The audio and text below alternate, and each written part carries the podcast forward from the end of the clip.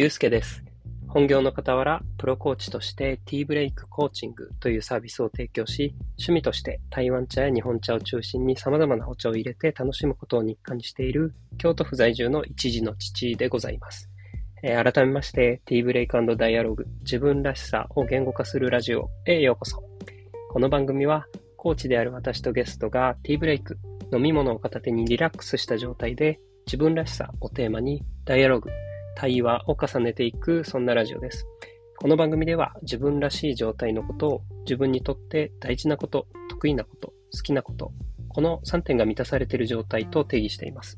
えーなお、このフレームワークについては、八木仁平さんという方の著書、世界一優しいやりたいことの見つけ方という本を参考にしてますので、ご興味ある方はぜひ読んでみてください。それでは本編お楽しみください。